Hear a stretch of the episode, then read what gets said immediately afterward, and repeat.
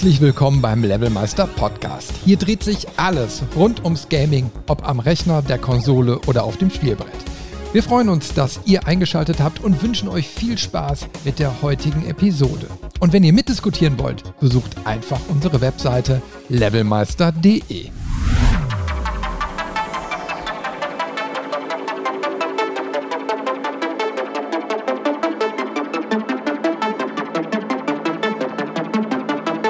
Herzlich willkommen zu einer weiteren Levelmeister-Episode. Ein Blick in die Spielemedien zeigt, dass aktuell viel Musik im Thema Virtual Reality steckt. Gefühlt gibt es wöchentlich neue Hardware- und Spieleankündigungen und VR scheint nun endlich den erwarteten Durchbruch zu schaffen. Heute werden wir mal etwas Service-Journalismus betreiben und erklären, was man Stand heute für den Einstieg in die virtuelle Realität alles braucht. Als Verstärkung ist heute wieder Richard mit an Bord, den ihr vielleicht schon aus Episode 63 kennt.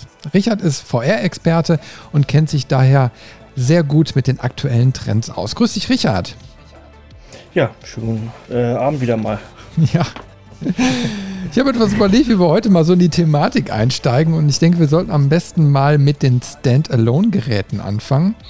Und ich habe mir ja letztes Jahr, ähm, also zum Ende des Jahres, äh, mal die MetaQuest 2 und die Pico 4 bei dir angeschaut und habe mich dann für die Pico 4 entschieden. Und jetzt mal so meine Frage an dich: so, welches von den beiden Headsets gefällt dir jetzt aktuell am besten? Ja, natürlich muss ich ehrlich äh, gestehen, äh, mir gefällt die Pico 4 auch besser im Vergleich zu der MetaQuest 2, wenn man die mal vom, vom Preissegment nehmen die sich ja sozusagen in einem ähnlichen, ähnlichen Preis, äh, ja, Preisgefühlten befindet. Ähm, und äh, das hat natürlich verschiedene Gründe, ne? aber eins natürlich ist es einfach leichtgewichtiger. Es hat ähm, jetzt diese Pancake-Linsen drin, die noch um einiges dünner sind. Auch angenehmer natürlich für, wenn ich das zeige, für Brillenträger ähm, obwohl man das ja auch mit so einem gewissen Padding-Aufsatz äh, äh, auch ähm, auf beiden Geräten um, ein, noch, um, um für die Brillenträger ergänzen kann, ein bisschen, ein bisschen mehr Platz ist für die Brillengehäuse ähm, in, in der VR-Brille, wenn man die aufsetzt. Und ähm, natürlich ähm, ist auch noch inklusive diese, diese extra Halo-Strap, die man sich so aufsetzt wie so ein, ne, wie so ein, so ein Kreis, so ein Ring, wie man den vielleicht von der PlayStation äh, VR-Brille damals kennt. Das war, glaube ich, da zum ersten Mal kam die im Einsatz und dann hinten mit so einem Rädchen äh, festzurrt. Ähm, und das, dieser Teil fehlt einfach ähm, bei der Quest 2, die natürlich auch ein bisschen älter ist. Aber da ist es ein Add-on, das man extra auch kaufen muss. Ne? Ähm, deswegen ist, ist vielleicht der Vergleich auch ein hinkt leicht, wenn man sagt äh, Quest 2 oder Pico 4, weil ja auch äh, die Quest 2 schon länger auf dem Markt ist ähm, und die Pico 4 äh, ja auch erst jetzt im November letzten Jahres auf den Markt gekommen ist. Aber wenn man jetzt heute, Stand heute oder Stand äh, letzten Jahres, als wir gesprochen haben darüber, äh, die vergleicht, kann man klar sagen, dass, dass die Pico 4 natürlich ähm, aus sag ich mal, aus, aus, aus unserer Sicht ähm, um einiges weiter ist auch, ne, von der Technologie her. Ja, also für mich war am Anfang folgendes schwer. Also wir haben uns ja da viel drüber unterhalten und ich habe mir so ein paar Sachen so angeguckt bei dir, aber das ist jetzt so ein flüchtiger Eindruck ja erstmal gewesen. Ne? Und man hat ja tatsächlich, wenn man jetzt vor so einer Entscheidung steht, überhaupt nicht so den Einblick, was bietet mir denn überhaupt so eine Brille beziehungsweise die Plattform. Ne? Also da steckt ja eben halt dieses ganze Softwareangebot dahinter. Mhm. Weil das ist ja so gekapselt. Ne? Ich meine, wir kennen jetzt den Epic Store, wir kennen äh, Steam und so weiter. Ne? So, da können wir eben uns durch die Spiele und Softwareangebote browsen und dann kriegst du wenigstens einen Überblick davon, was so momentan irgendwie da ist. Das hast du bei den äh, Plattformen wie jetzt Meta oder bei Pico, ja, also hatte ich jetzt erstmal nicht. Ne? Also ich wusste gar nicht, was mich so erwartet und musste quasi so meine Kaufentscheidung erstmal darüber fällen, so ein Headset aufzusetzen. Also ich habe es jetzt quasi über die Technik gemacht. Ne? Du hast mir ermöglicht, mal diese, diese Dinge auszuprobieren. Jetzt stehen sie ja auch mittlerweile bei Saturn und Mediamarkt und Co. Äh, in den Regalen. Man kann sie wirklich da mal testen.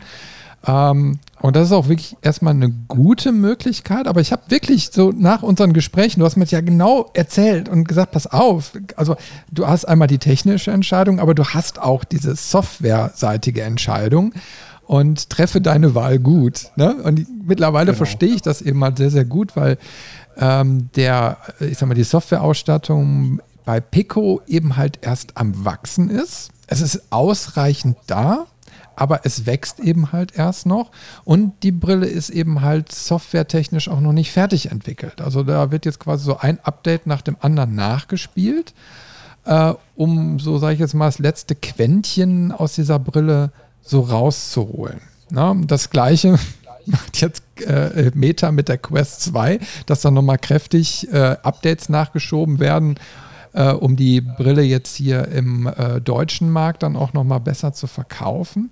Aber da sind natürlich, ich weiß nicht, wie viele hunderte von Spielen, Schrägstrich, aber auch Applikationen.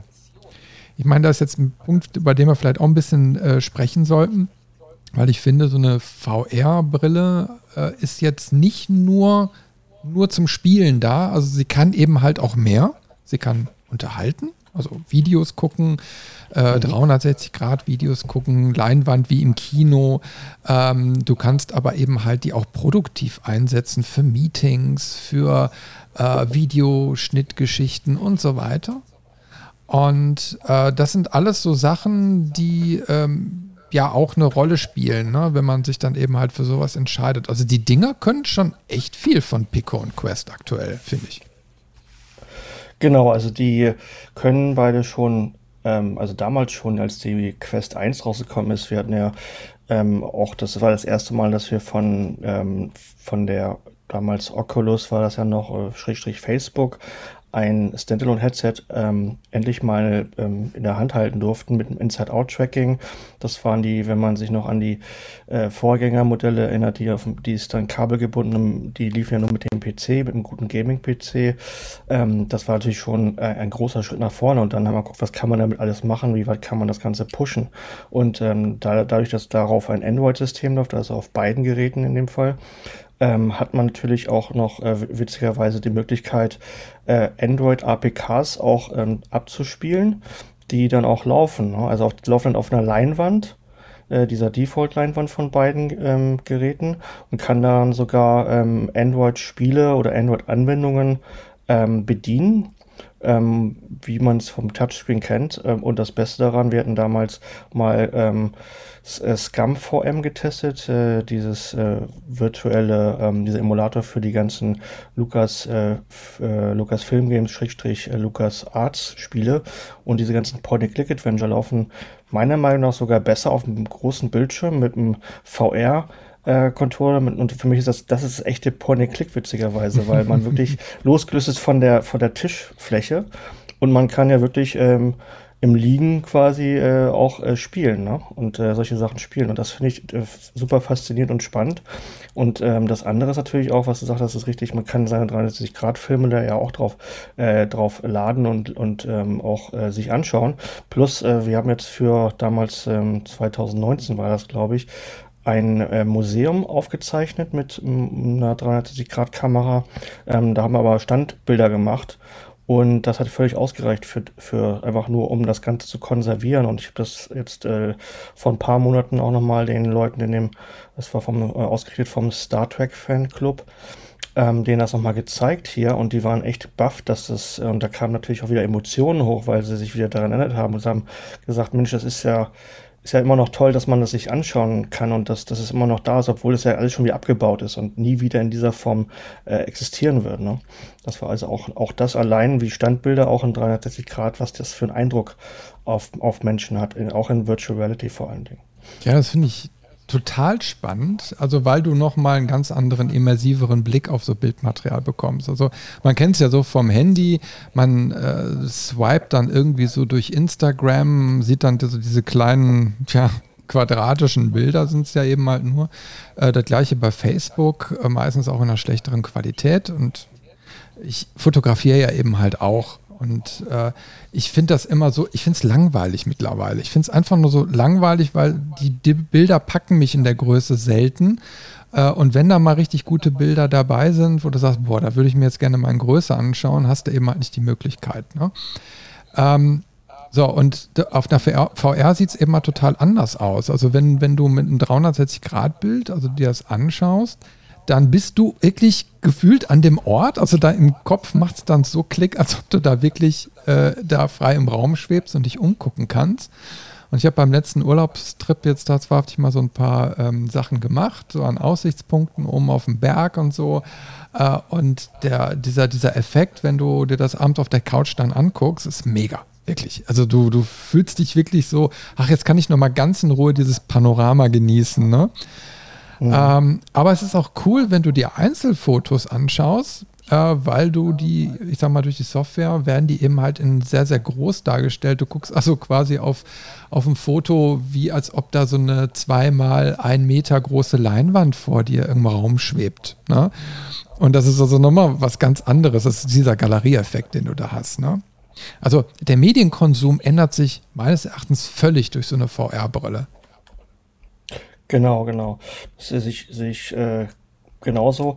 Zusätzlich ist mir noch aufgefallen, als wir damals ein Projekt gemacht hatten mit jemandem, der so einen, ja, so einen kleinen Stockfoto-Laden, äh, so einen Online-Shop ähm, gestartet hat, dass der auch auf, das war damals noch auf der Gear VR, das ist noch Ewigkeiten her, äh, dass wir das mal gemacht haben. Da haben wir dann auch die Fotos mal in, äh, also 2D-Fotos, ähm, einfach mal ähm, auf eine große Wand projiziert. Ähm, da konnte man sich dann seine Fotos sozusagen mal anschauen.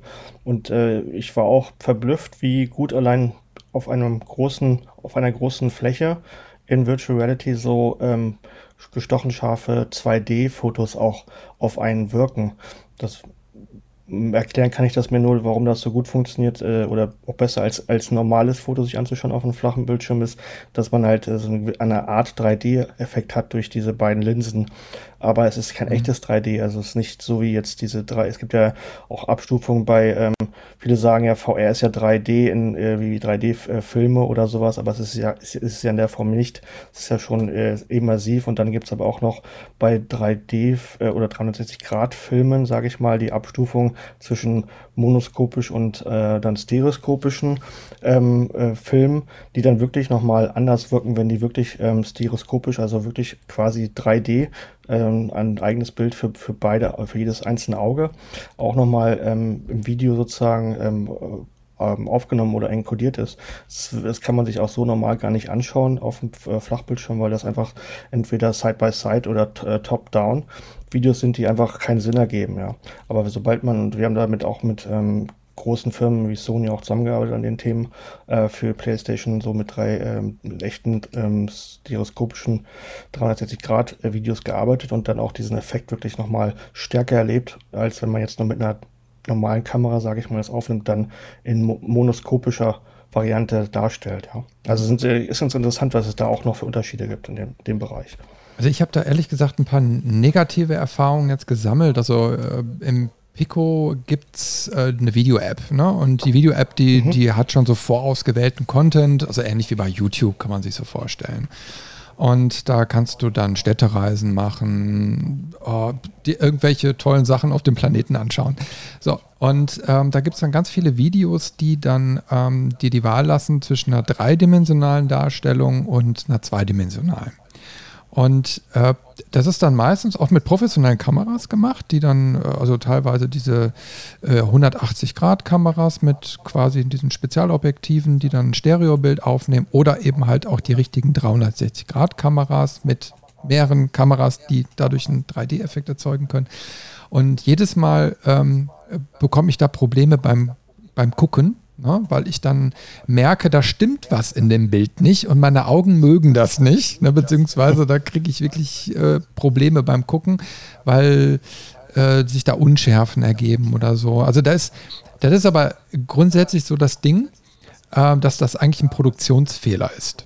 Ne? Also da, du merkst einfach, ja. da hat einer bei der Produktion des Videos nicht aufgepasst, da ist ein Stitching ja. falsch gelaufen oder eine Tiefeninformation nicht richtig also äh, in, in der Videobearbeitung dann ähm, berücksichtigt worden.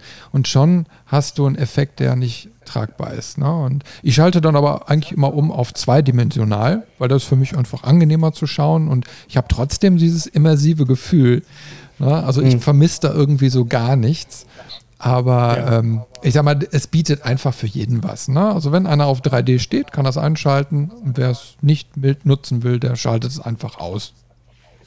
Genau, genau. Das ist, finde ich, auch das, äh, das Gute daran, äh, das, was man auch berücksichtigen äh, muss oder soll, dass es ähm, gewisse Leute gibt, die damit Probleme haben. Auch, ähm, wie gesagt, wir machen das jetzt ja schon, jetzt äh, bewegen wir uns im elften Jahr äh, von Virtual Reality seit, äh, seit dem Anfang mit äh, Parmalakis Oculus und dem Kickstarter, der da losging 2012. Und das, ähm, das ist interessant zu sehen, auf was für eine lange Reise wir uns schon befinden, äh, die da schon von Anfang an dabei sind, aber auch was wir immer wieder für Feedback bekommen. Also ich mir, ich bin, bin ein bisschen, ein bisschen fester, äh, wie man sagen will, zum Glück, aber ähm, auch von anderen Leuten, die, ich jetzt ein bisschen mehr Probleme haben mit Motion Sickness und ähnlichem und da sensibler darauf reagieren, ähm, dass man auch da viel Feedback bekommt und, und dann natürlich als Entwickler ähm, auch versucht, äh, darauf einzugehen, um sage ich mal, die bestmögliche Experience für alle äh, auch möglich zu machen. Ne? Und das ist, äh, das ist gutes Feedback, das man mal kriegt und, ähm, und auch wichtiges Feedback. Ne? Das, weil viele, viele wissen das eben auch nicht und äh, haben dann ein komisches Gefühl beim, äh, beim Testen und äh, vielleicht, und das ist leider auch manchmal der Fall gewesen, Leute haben wir damit verbrannt, äh, also nicht wir direkt, sondern ähm, andere Leute, die denen irgendwas gezeigt haben, wo denen schlecht wurde, was auch immer dieser Content auch war, kann ich nicht beurteilen. Aber meistens ist was mit, Be mit Bewegung, die nicht im Einklang ist mit dem, was, was der VR-Benutzer oder Spieler da sieht oder auch macht. Und daraufhin wird den Leuten halt schlecht und dann sagen sie, ich will lieber nie wieder eine Brille aufsetzen, obwohl das vielleicht schon wieder sechs Jahre her ist und man Leuten jetzt erklären muss, es hat sich ja sehr viel getan und auch der Content ähm, ist besser geworden. Leute wissen mittlerweile, es gibt eine gewisse Awareness, dass äh, Motion Sickness aufkommen kann bei bestimmten ähm, ja, sag ich mal, Szenarien ähm, oder was man immer auch zusammenbaut und so weiter und so fort. Ne? Also das ist, äh, das ist immer gut, dass man oder das auch berücksichtigt, wenn man ein Spiel baut oder auch jetzt in dem Fall bei Filmen, ähm, dass man da nicht mit einer Selfie-Kamera, hatten wir vorhin schon mal drüber gesprochen kurz, äh, mit einer 360-Grad-Kamera im Selfie-Stick rumläuft und äh, das ist alles ganz toll in Facebook und sieht cool aus, aber sobald man das sich in VR auf einer Brille antut, dann wird einem unheimlich schlecht und man will nie wieder äh, was damit zu tun haben im, im, im Worst-Case-Szenario. Und das wollen, wir wollen natürlich so viele Leute wie möglich ähm, mit unserer mit so einem Enthusiasmus anstecken, aber auch so, dass sie dann wiederkommen, ja, und nicht nur einmal dabei sind. Ja, also genau. ich bin ja äh, bekennender Motion, Motion Sickness, äh, ich wollte schon fast sagen Fan, nein, ich bin Opfer. also ja. ich, ich habe da wirklich Probleme mit und das ist jetzt vielleicht auch nochmal äh, so für die Einsteiger ähm, dann vielleicht ganz interessant, ähm, weil also die, die Thematik hat mich einfach so gepackt. Ne? Also VR hat mich gepackt, obwohl ich dann direkt am Anfang gemerkt habe, so, oh, ich muss aufpassen. Ähm, aber das ist dann besonders jetzt mal zum Tragen gekommen äh, bei einem Test, weil ich, ich habe ich hab so einen Traum gehabt. Ne? Ich habe immer so den, im Kopf gehabt, Mensch, mal so in einem X-Wing sitzen im Cockpit ne? und dann so ein Dogfight erleben und du guckst dich so in einem Cockpit um, du siehst alle, äh, ich sag mal, äh, alle äh, Gerätschaften und so und bist dann mitten im Kampf. Ne? So, und dann habe ich äh, letztens mal eine Flugsimulation ausprobiert. Ähm, und habe dann direkt festgestellt, sobald das Vehicle sich dann so abgetaucht hat und angefangen hat, so in, also zu shiften, ne? Also oder zu tilten, mhm. ne, zu tilten, ne? Ja. Ähm, ja. Da habe ich dann auf einmal gemerkt, äh, dass da oben Blitze im Kopf entstanden. Also das ging gar nicht. Mir wurde sofort richtig übel und ich wusste, mhm. das Thema Dogfights ist damit vom Tisch. Es sah aber so geil aus. Ne? Es war wirklich, du sitzt in diesem Cockpit und siehst die die Wasser, also die Regentropfen an der, ähm, ich sag mal, an dem Glas dann so vor dir. Ne? Es ist wirklich total irre. Äh, nur ich habe da immer ein Problem mit. Und das habe ich bei dem ein oder anderen Spiel dann auch gemerkt, wenn du dich frei bewegen kannst. Ähm, aber wie du schon sagst, also da gibt es äh, Möglichkeiten in den Spielen, dass du die Bewegungsabläufe einfach anders einstellen kannst und dann wird dir auch nicht mehr schlecht. Heißt, Du bewegst dich per Teleport beispielsweise, dass du quasi von Punkt zu Punkt springst. Das hat bei mir schon wahre Wunder gewirkt. Also auf einmal wurde mir gar nicht mehr schlecht. Und dann gibt es äh, bei einem Spiel, was ich jetzt gerade spiele, immer noch die Sache, dass du so kleine Bewegungen immer noch frei mit dem Joy-Con machen musst. Und dann verengt sich einfach das Sichtfeld. Ne? Also quasi du, du, du schaust durch deine Linsen und dann wird quasi der Randbereich abgedunkelt, wenn, während du dich bewegst und dadurch wird diese Motion Sickness auch wieder unterdrückt. Finde ich total faszinierend. Ne? Ähm, genau. Es ist alles so, so Möglichkeiten, die sich über die letzten Jahre entwicklungstechnisch ergeben haben, die wirklich funktionieren und jeder kann nach seinem Bedarf das in den Geräten mittlerweile einstellen. Das ist richtig genau. Also da hat sich wirklich viel, viel getan.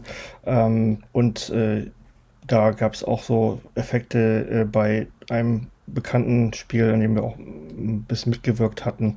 Das ähm, nennt sich Windlands und das ist ähm, ganz interessant, äh, dass, dass dort zum Beispiel, weil ähm, um die um Motion Sickness ähm, auch zu minimieren, ähm, man fliegt so wie Spider-Man mit so zwei Grappling Hooks durch die, die Gegend. Also man hat da echt ein tolles Gefühl bei, aber da muss auch die Framerate stimmen. Plus ähm, de, äh, auch wenn das gegeben ist, ähm, haben die nochmal so eine Funktion angebaut, dass man so einen Käfig um sich herum aufbaut, um so einen Referenzpunkt nochmal zu haben. Ähm, so, so ein runder Käfig war das und äh, das hat wohl auch noch äh, dazu zusätzlich geholfen bei, bei diesem Spiel, dass Leuten, die eventuell auch Motion Sickness ähm, haben, ähm, dass das ähm, dann äh, sozusagen abgestellt wird oder minimiert wird. Also wie gesagt, ich habe auch kein Feedback zu bekommen, ähm, aber das ist ein, sind so diese Komforteinstellungen, die es gibt. Auch bei Vader Immortal sieht man das ja, wenn man das mal gespielt hat. Das gibt es leider, soweit ich weiß, exklusiv nur für die äh, Quest.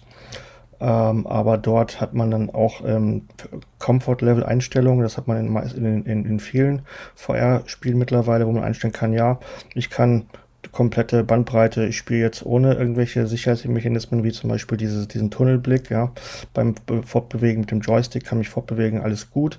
Oder ich brauche halt ein Teleportation ähm, und, äh, und da gibt es dann auch zum Beispiel aufgefallen, als ich die Teleportation eingestellt hatte, dann, wenn man die Treppen, ähm, nicht Treppen, die, die Leitern hochkraxelt, ähm, entweder macht man das selbst, ähm, wenn man den Comfort-Level auf, auf ganz gering stellt, oder für Leute, die auch äh, Höhenangst oder Motion Sickness kriegen, dann wurde sogar dieser Teil ausgeblendet. Also man muss dann nicht die, die Leiter hoch äh, mit den Händen hochlaufen äh, oder hoch, äh, sich hochziehen, sondern ähm, man wird sozusagen zum, zum zum oberen Teil oder zum unteren Teil, je nachdem, wo man steht, hin teleportiert sozusagen, fällt dann dieser, diese Aktion komplett raus. Was vielleicht zum einen Teil, ja, vielleicht den, den, den Spaß um einen, um, vielleicht ein bisschen minimiert, das weiß ich nicht. Aber es ist halt ähm, dann auch so, dass man alle, alle, alle ähm, Problematiken damit abgedeckt hat. Ne? Und das finde ich ganz gut. Und noch ein Thema, das ist auch das mit dem äh, Rumfliegen, also das, das ist mir aufgefallen, ähm, vor allem bei dem ersten Spiel, das Weltraumspiel, das es gab damals, ähm, das war ähm, Eve Valkyrie. Gibt es, glaube ich, auch gar nicht mehr, weil, weil das Team hat sich auch aufgelöst, leider. Aber ich habe dann auch den gesamten Werdegang miterlebt von damals, weil ich auf vielen ähm, Messen auch in Amerika war und äh, das gesehen habe, wie es für die Quest, äh, Entschuldigung, für die, die Rift, Oculus Rift damals, für den PC gab es äh, nur ähm, entwickelt haben und äh, dann kam das ähm, auch als ähm, erster Titel mit raus, für, für als, als es die, die ähm, Oculus Rift ähm, dann auch gab, die offizielle Version, äh, die Retail-Version. Und äh, witzigerweise auf derselben äh, Konferenz, das war die GDC-Konferenz, also Game Developer Conference in San Francisco äh, 2014, da haben sie das auch nochmal announced, dass es auch für PlayStation äh, VR rauskommen äh, würde. Man konnte auf der Messe auch bei, äh, die Stände waren nicht weit voneinander entfernt, hin und her laufen und beides mal testen, was ich natürlich auch gemacht habe, um zu sehen, wie wirkt das Ganze auf der Konsole, äh, auf der PlayStation 4 mit der VR, neuen VR-Brille, die gerade angekündigt wurde. Und äh, auf der ähm, damals noch ähm, gab es noch die, noch nicht die Retail-Version, aber der, die, die DK 2, da konnte man das auch schon testen äh, von Oculus und ähm, das war schon spannend. Und mir ist aufgefallen bei diesem Weltraumspielen, dazu zählt natürlich auch X-Wing ähm, Secret Missions, ähm, die es dann, ich glaube, so hieß der Titel, gab ähm, als Add-on für nur für actually für PlayStation VR für ähm, damals noch Battlefront 1. Ähm, da ist mir das auch aufgefallen, ähm, obwohl man sich im Weltraum befindet, hat keine direkten Referenzpunkte von außen, wie beim beispielsweise bei Flugsimulationen ja äh, es der Fall ist, wurde einem trotzdem ein bisschen mulmig, wenn man sich nach links oder rechts gedreht hat. Also der Strafing-Modus ähm, scheint wohl ähm, mehr oder weniger universal ähm, zu ein bisschen zum Discomfort, wie man es im Englischen zu führen. Ähm, aber auch, hat, den hatte ich auch ein bisschen. Also es war nicht so schlimm, aber ich habe mir schon ge was gefühlt. Und äh, selbst bei so Panzerspielen, ähm, die, die offiziellen Battle ähm, was hieß denn das nochmal? Das war so, ein, so eine Adaption von dem Arcade-Automatenspiel. Ähm, das, das war genauso, mit einem Panzer rumgefahren und dann, wenn man seitlich sich bewegt hat, dann wurde ein bisschen komisch, obwohl man das ja machen musste, um den, den äh, Projekt, den sich in, an ankommenden Projektilen auszuweichen. Ja. Also da scheint da wirklich was zu sein, dass da, da kann das wirklich jeden treffen, so ein bisschen, ne? wenn man diese seitlichen Bewegungen macht. Für mich leider total. ja, da war auch so ein schönes Spiel, Sam Max, habe ich ja mal äh, durchgespielt. Ganz tolles Spiel und dann gibt es äh, ziemlich zum Schluss eine Kranszene. Also erstmal muss man da hochkraxeln, weil du ja eben Höhenangst so sagtest. Ich habe zwar keine Höhenangst, aber ich habe Höhenrespekt. Ähm, aber da muss ich wirklich positiv sagen, äh, je häufiger man irgendwie in der VR mit Höhenunterschieden in Verbindung kommt, desto mehr gewöhnt man sich daran. Also ich kann mir auch gut vorstellen, dass das sogar so therapeutischen Ansatz äh, eingesetzt werden könnte, wenn jemand Höhenangst hat, um sich einfach da so ranzutrauen und vielleicht Ängste abzubauen. Ne? Äh, also mhm. bei mir hat es auf jeden Fall schon, schon relativ schnell so funktioniert und ich bin dann ganz mutig da den Kran hochgekraxelt und äh, dann oben musste man den so links und rechts bewegen und es ging gar nicht. Ich musste die Augen schließen, weil mir sowas von schlecht wurde. Ähm, aber egal, ich meine, das sind jetzt alles so Sachen, die mir jetzt den Spielspaß nicht gemindert haben, wo ich einfach nur gemerkt habe, wo sind meine persönlichen Grenzen. Und wenn du die einmal weißt, äh, aber trotzdem die Leidenschaft behältst für VR, äh, dann umgehst du die einfach. Und ich meine, ich habe jetzt einige Spiele äh, auch ausprobiert.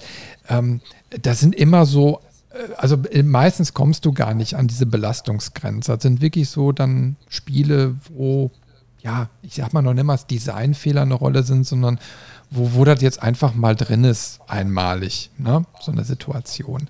Also sollte man sich genau. einfach nicht von abschrecken lassen. Richtig, sehe ich auch so. Und äh, es ist ja auch der, der Spielspaß und die Intensität überwiegt natürlich auch, äh, aus meiner, meiner Meinung nach auch, äh, die, diese Nachteile, die man ab und zu mal vielleicht hat.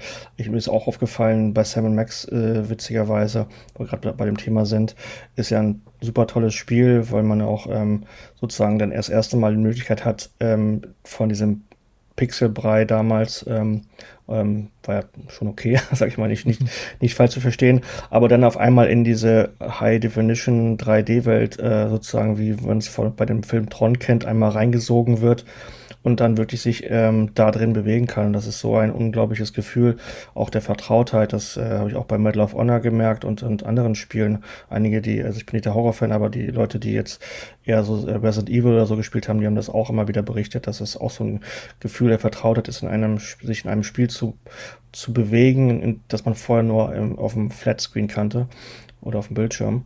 Und ähm, das ist einfach genial und diese Immersion dazu noch, äh, dass man wirklich das Gefühl hat, man ist da drin, ähm, ist einfach ähm, unschlagbar. Was allerdings ähm, das Problem war, ich habe es auch einem Freund versucht zu zeigen, also ich sage Versuch, wir haben es mal kurz aufgesetzt und ihm wurde dann gleich bei dem, ähm, bei dem Startscreen, in dem man sich in einem fahrenden Auto befindet, ja. Und äh, vielleicht war es auch nicht gut, dass er dabei gestanden hat, das weiß ich nicht. Ähm, mir wurde zumindest dabei nie schlecht, aber witzigerweise an dem Abend äh, war ich auch ein bisschen müde, habe das dann auch nochmal gecheckt und mir wurde auch ein bisschen komisch. Ja. Also es kann auch ein bisschen was am bisschen daran liegen, dass man, wenn man auch mal so ein Formtief hat oder so, dass man da vielleicht doch ein bisschen ähm, anfälliger ist als sonst. Auf jeden Fall ähm, ist mir dann erst aufgefallen und das nur durch ihn. Er konnte dann erstmal auch, auch nicht weiterspielen leider. Ähm, aber äh, das, das sind so diese, diese Sachen, die man dann irgendwann doch mal merkt. So, Moment mal, warum ist, ist ein, der Start äh, die Startszene zum Ausfüllen des Hauptmenüs und so weiter in einem fahrenden Auto. Das ist ja schon mal ein no, sollte ein No-Go sein, ne? auch für, ein, für einen großen Titel wie diesen hier aus, aus meiner Sicht.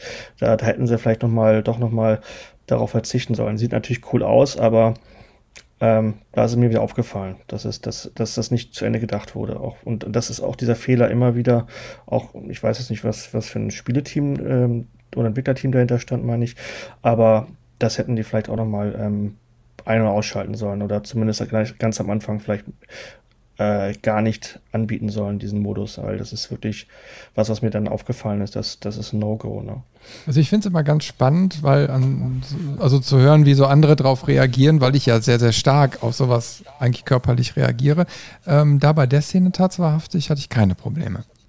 Aber mhm. ähm, ich, äh, okay, ich meine, das ist jetzt nun mal alles Spieldesign. Lass uns vielleicht wieder ein bisschen zurück Richtung Technik kommen, äh, weil es geht ja auch so ein bisschen um, ja, ich sag mal, Kaufsberatung oder ich sag mal eben halt der Einstieg. Jetzt haben wir eben halt schon mal so ein paar Sachen gehabt. Also äh, VR würde ich persönlich sagen, ist eben halt kein Ersatzmedium, also was jetzt zum Beispiel den normalen Rechnerkonsum oder so völlig äh, vereinnahmt, sondern flankiert. Ne? Also wer, wer, sich jetzt eine, eine Standalone VR-Brille holt, meines Erachtens, der tut es, um den, das auch zu konsumieren, zusätzlich zu den anderen Sachen.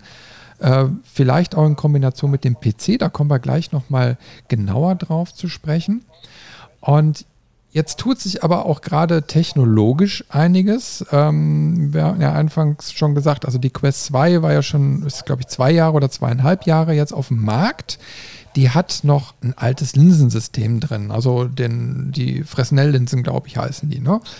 Und die Pico 4 hat dann schon neue Pancake-Linsen drin und diese beiden haben eben halt Unterschiede.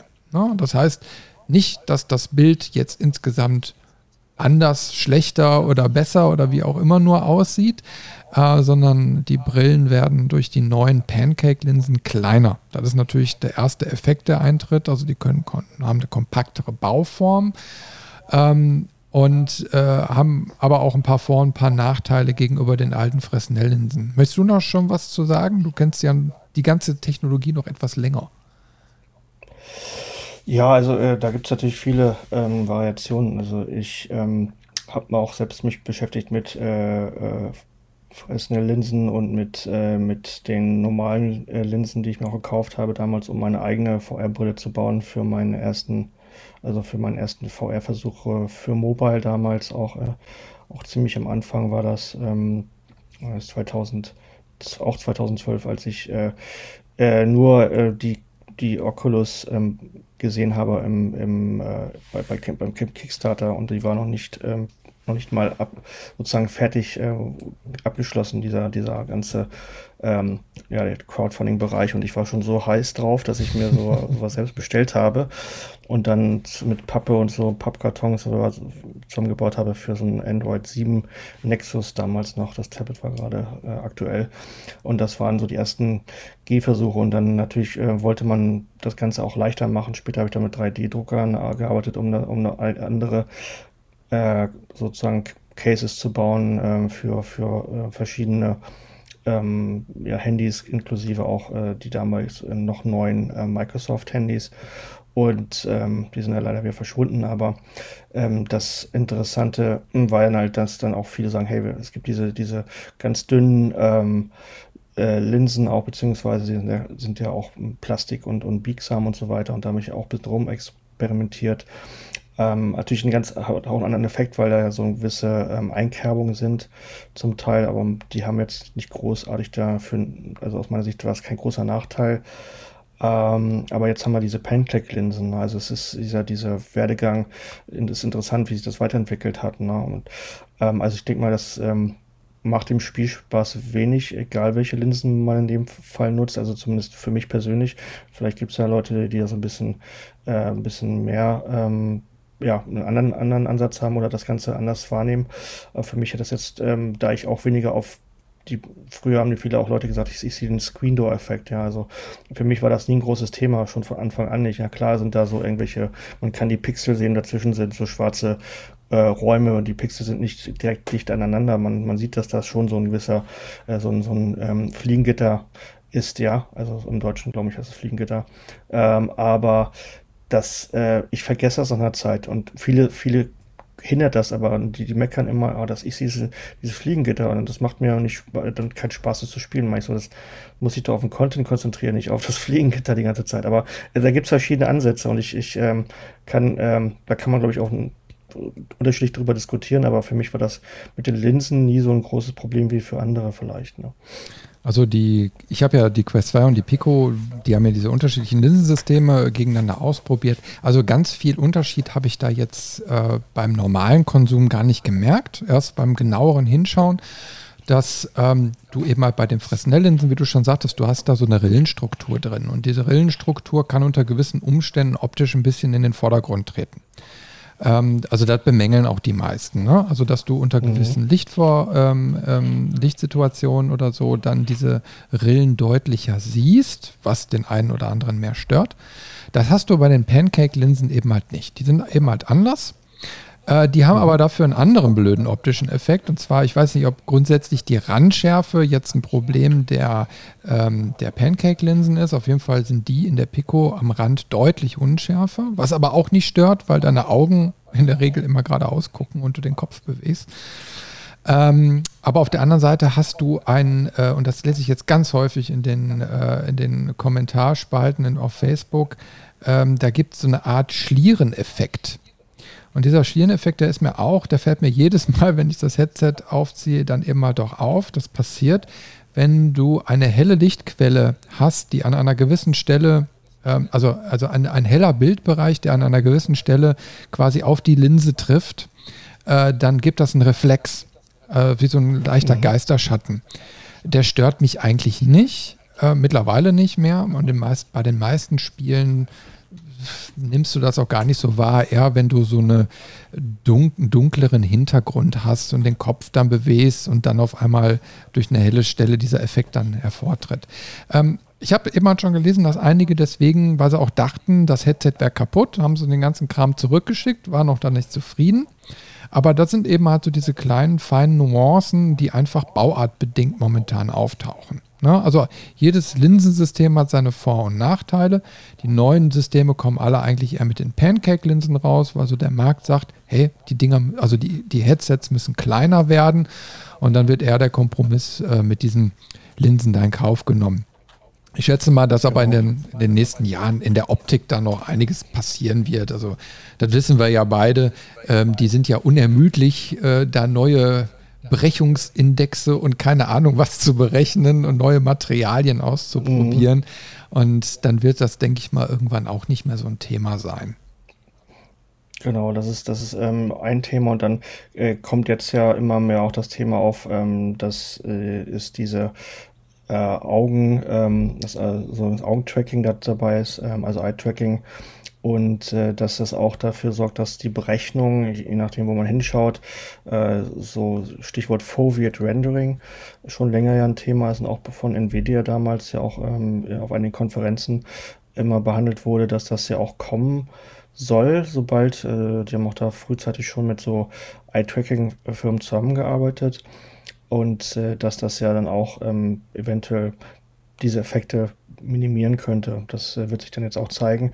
Äh, ich ähm, wollte mir jetzt auch demnächst mal noch ein paar andere Geräte holen, die dann auch diesen, äh, das, das Eye-Tracking-System mit, mit ähm, integriert haben, um dann auch nochmal zu schauen, ob das eventuell auch das, äh, solche Problematik minimiert. Das müssen wir mal schauen. Ne? Das finde ich auf jeden Fall auch einen ganz spannenden Ansatz, ähm, weil im Endeffekt diese ganzen Headsets sind absolute Sensorenmonster. Ähm, also jeder, der es, äh, sich noch gar nicht mit der Technologie auseinandergesetzt hat, also die Dinger sind von vorne bis hinten voll mit irgendwelcher Sensortechnik mehrere Kameras, ähm, Bewegungslagesensoren, Gyroskope, keine Ahnung was. Ne? Ähm, und äh, jetzt, und das ist jetzt im Endeffekt auch äh, vielleicht ein wichtiger Hinweis, es gibt ja verschiedene Preissegmente. Ne? Äh, die Pico ist ja relativ günstig, vielleicht sogar die günstigste Brille am Markt. Ähm, direkt, direkt gefolgt von der Quest 2 aktuell. Die Dreier ist ja jetzt auch angekündigt, die aber auch wiederum deutlich teurer sein soll.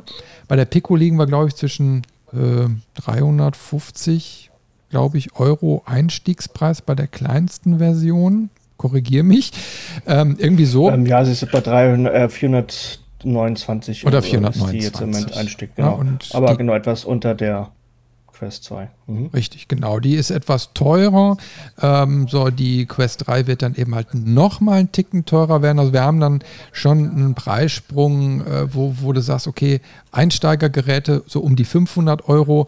Der Bereich darüber bist du schon glatt bei 1000 beziehungsweise über 1000 Euro. Ja? Ähm, genau. Und je mehr Sensortechnik du haben willst, desto teurer wird es natürlich auch. Das sehen wir jetzt momentan. Pico hat Businessmodelle rausgehauen, genauso wie Meta die ähm, Quest Business, äh, oder wie heißt die? Quest Pro, ne? Quest Pro. Quest Pro, die Pico 4 Business und die Quest Pro, genau. Richtig, ne? Da liegen, glaube ich, auch nochmal 400, 500 Euro zwischen. Äh, die Quest Pro liegt bei 1800, glaube ich, hattest du mal gesagt. Äh, die hat aber auch schon so ein rudimentäres äh, Face-Tracking. Ne? Also die kann Mimiken, mhm. kann die aufnehmen, auch total spannend. Wo wir wieder so beim Thema Meetings oder so wären. Ähm, wenn du also das Headset dann auch für Business-Anwendungen nutzt und sagst, okay, wir machen jetzt mal ein VR-Meeting ne? oder du triffst dich mit deinen Freunden in irgendeinem Raum, kann diese Brille tatsächlich Augen und äh, Gesichtsbewegungen auf den Avatar ähm, äh, transportieren. Das finde ich auch schon echt geil. Ich weiß nur nicht, ob ich dafür 1000 Euro mehr ausgeben wollen würde. Ich würde jetzt erstmal sagen, nee. Ja, das ist natürlich auch noch ein anderer Ansatz, äh, der ähm, da vielleicht ein bisschen vergessen wird, dass was die, ähm, wenn wir gerade bei der bei der ähm, Quest Pro sind, die ist ja auch nicht nur ein reines VR-Gerät oder wird auch nicht äh, nur als reines äh, VR-Gerät beworben, sondern auch als sogenanntes EXA, also ähm, beides ähm, inklusive, also Extended Reality das heißt, äh, da haben wir dann Virtual Reality und Augmented Reality und man kann damit dann, äh, da gab es auch schon erste Tests, Leute haben dann ähm, damit äh, mehrere Tage am Stück ähm, damit gearbeitet in diesem sogenannten Augmented Reality Modus. Ähm, das heißt, die konnten ihre Arbeitsbildschirme auf äh, ähm, sozusagen in ihrer echten Umgebung sehen, aufspannen, so ungefähr wie man es vielleicht noch bei der ähm, HoloLens von Microsoft kennt ähm, oder bei bei anderen ähnlichen, also ähm, vielleicht Filmen, die man mal gesehen hat, wo sich einfach Sache, äh, Bildschirme einfach aus dem Nichts her äh, materialisieren und die man dann auch benutzen kann, während man trotzdem mit anderen Personen oder Umgeb die Umgebung wahrnehmen kann und weiterhin auch mit, mit äh, damit mit allen äh, interagieren kann. Und das ist, das ist so ein Ansatz, der jetzt auch mehr und mehr beworben wird. Und das ist sozusagen der, der, der nächste Schritt, ähm, der mal kommen wird, diese, äh, die Möglichkeit, beides zu nutzen. Also dass man dann wirklich ähm, die echte Welt erweitert ähm, und aber auch ähm, sich abschotten kann, wenn man möchte und nur ähm, immersiv in der virtuellen äh, Welt oder in virtuellen Welten oder Räumen oder wie auch immer sich bewegen kann und interagieren kann. Und das ist sozusagen, ähm, das, das, das wird ja, und da ist auch viel mehr natürlich drin, äh, sehr recht, ähm, was da auch noch alles an, an zusätzlichen Sensoren und Hardware drin ist. Und ähm, ja, und natürlich ähm, was dieses See-Through, was man hat, also dass man oder Pass-Through-Modus, ist natürlich jetzt auch farbig. Ähm, das ist seit der bei der Pico 4 ja auch schon der Fall. Also das, das ist, ist der Modus, so ein, wenn du, dass du quasi deine Umgebung durch die Kameras direkt äh, siehst. Genau. Richtig, genau. Und das äh, wird meistens nur zum, am, am, Anfang eingeblendet, dass man seine Umgebung dann ähm, entsprechend abstecken kann, in dem Bereich, in dem man sich bewegen möchte, bevor man dann irgendwann äh, den Tisch, eine Wand oder, oder auch eventuell äh, andere Objekte im Raum äh, zerdeppert. Dann hat man halt diesen virtuellen Rahmen, äh, diese Guardian nennt sich dieser, dieser Modus, in der Regel, dass man das abstecken kann und dann die Leute sind immer sehr verblüfft, wenn, wenn ich den zeige. Du darfst aber trotzdem rausgehen aus dem Bereich und guck, guck mal in die virtuelle, aus der virtuellen Welt in die echte Welt äh, wieder rein und dann wieder zurück. Ne? Also ist echt schon lustig, wenn man, wenn ich den Leuten dann, ich muss sie teilweise auch schubsen, also nicht schubsen, sondern so ein bisschen, bisschen an, anstupsen, dass sie dann auch wirklich da rausgehen, weil sie trauen sich auch nicht, weil sie ja jetzt die virtuelle Welt nicht verlassen wollen und haben Angst, dass sie vielleicht irgendwo gegenknallen. Aber ich, äh, ich mache das dann natürlich so, dass sie ein bisschen Platz haben zwischen zwischen dem, was äh, zwischen, zwischen der echten Welt und der virtuellen Welt, so dass man dann auch immer, es ist auch wichtig, dass man, wenn man den Arm ausstreckt, trotzdem nichts ähm, äh, nichts trifft, ja, sondern da noch auch ein bisschen ähm, sozusagen einen Puffer hat. Ne? Das ist ja auch mal ganz wichtig, das lernt man auch noch dazu, dass man da so einen gewissen Puffer sich einbaut, wenn man dann mal Spiele spielen möchte, in denen man sich auch etwas mehr bewegen möchte, wenn man die Räumlichkeiten dafür hat. Das, das ist ein, ein so ein wichtiger Punkt, nochmal wegen der Sensorik. Also du hast jetzt mittlerweile die Möglichkeit zu sagen, du steckst dir deinen Spielbereich ab und äh, das Headset trackt das quasi selbst. Das ist ja gerade das Lustige. Ne? Also du, du guckst einmal in dein mhm. Wohnzimmer, dreh, äh, machst einen Kreis um dich herum, beziehungsweise wird ein Kreis eingeblendet und das Headset, egal, auch wenn du dich mal ein bisschen links, rechts, vor und zurück bewegst, ähm, kann das diese Grenzen quasi halten und macht dich dann darauf aufmerksam, wenn du da in die Nähe kommst. Ähm, das war ja damals noch etwas anders. Da hast du wirklich externe Sensoren gebraucht. Das kennt man so von den, äh, ich sag mal, Valve-Geräten, glaube ich, noch. Ähm, da gab es also mehrere, wo man so externe ähm, ja, Würfel aufbauen musste in den Ecken, die dann quasi das Headset nochmal getrackt haben, ähm, die natürlich auch präziser sind, ähm, aber die quasi mit der modernen Technik überflüssig werden, will ich mal so sagen. Ja? Ne? Ähm, mhm. Also die, ich sag mal, die jetzige Technik reicht völlig aus, um keine Unfälle zu Hause zu riskieren äh, und spart natürlich dann auch Geld, weil man diese Würfel dann nicht noch zusätzlich braucht. Genau, also es ähm, waren die ganzen, die Anfänge, wie man sie noch damals kennt, dass es dann ein, eingeführt wurde und äh, ja, war ja auch mal in so einem, ähm, so einem Arcade-Studio, äh, äh, wo sie überall in der in der ganzen, auf allen Wänden verschiedene QR-Codes äh, angebracht hatten, damit dann getrackt, getrackt werden äh, konnte, in welchem Raum man sich gerade befindet. Man konnte nämlich auch verschiedene Räume begehen mit so einem, ähm, damals noch diese ersten ähm, Laptop ähm, Rucksäcke, die es gab, wo man mhm. äh, sozusagen PCs, äh, High-Performance-PCs hatte, im Grunde einen Laptop ohne Bildschirm und dann äh, die VR-Brille da äh, befestigt und, und äh, anschließt und dann konnte man da rumlaufen in, in den in, in diesen, diesen Räumlichkeiten ja, und äh, hat dann auch wirklich das Gefühl haptisch, dass wenn man was anfasst, ähm, Wände oder ähnliches oder auch teilweise sich auf den Fahrstuhl stellt, dass der auch vibriert auch ähm, akkurat alles abgesteckt äh, und ähm, kalibriert war. Das war auch schon echt äh, eine sehr spannende und sehr äh, ja, sehr, sehr extreme Immersion äh, und Erfahrung. Auch sehr spannend, aber das kann man durch dieses Inside-Out-Tracking heutzutage ähm, im Grunde ja fast schon, schon ähm, ersetzen, diese, diese ganzen externen, ähm, ja, die, diese, diese, diese Add-ons, die man dafür bräuchte. Mhm. Wir waren gestern zum Beispiel bei Zero Latency zu Besuch und haben ein bisschen mal hinter die ähm, hinter quasi Gardinen geschaut, ähm, also Backstage-mäßig. Ähm, und äh, da haben die gar keine Backpacks mehr. Sie machen das alles nur noch mit, ähm, mit äh, 6G. Ähm, Wi-Fi haben die da ähm, sozusagen die äh, ganzen Router angebracht und man setzt sich nur noch das VR-Headset auf, hat, äh, hat die Waffe und alles andere wird noch in den, das, äh, auf die Bildschirme gestreamt von den bis zu acht Spielern, die da in dem Raum auch rumlaufen können. Die haben es auch einen Raum, der so ein bisschen Graffiti-mäßig aussieht, sage ich mal so, ähm, aber das hat keine Bedeutung. Das wird alles über das Inside-Out-Tracking, das sogenannte, sogenannten Sensoren, die direkt in der Brille ähm, angebracht sind, die nach außen hin alles ab Scan inklusive die, äh, der, der beiden äh, VR-Controller, die man ja normalerweise hat, vor sich. Genau. Also es, es, gibt, es gibt da noch Einschränkungen bei den Einsteigergeräten, also jetzt Pico und Quest und so, die kommen eben halt mit dunklen Räumen nicht gut zurecht. Also wenn man zu Hause mhm. im äh, ich sag mal, im Daddelzimmer oder so äh, das Licht ausmacht, weil man, äh, ja, ich sag mal, so immersiv wie möglich ähm, spielen möchte, ähm, dann kommen die äh, Brillen da leider nicht mit zurecht. Also sie brauchen wenigstens so ein bisschen mhm. Umgebungslicht, um zu funktionieren. Äh, genauso funktionieren sie in der Regel nicht gut im Tageslicht draußen. Äh, Habe ich zumindest äh, dann, dann eben halt mir auch sagen lassen. Habe ich noch nicht ausprobiert. Ähm, da, weil tatsächlich so diese, ich weiß nicht, äh, Infrarotlicht ist da, glaube ich, die, die maßgebende Rolle, ne? was dann irgendwie draußen genau. zu Problemen führt.